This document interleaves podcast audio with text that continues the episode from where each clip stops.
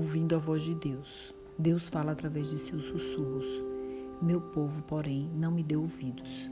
Continuaram a fazer o que bem queriam e a seguir os desejos teimosos de seu coração perverso.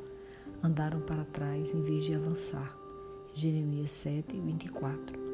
Ele falará muitas vezes suavemente com nossos espíritos. Vai nos dar sonhos, visões e ou vai nos instruir através da nossa situação.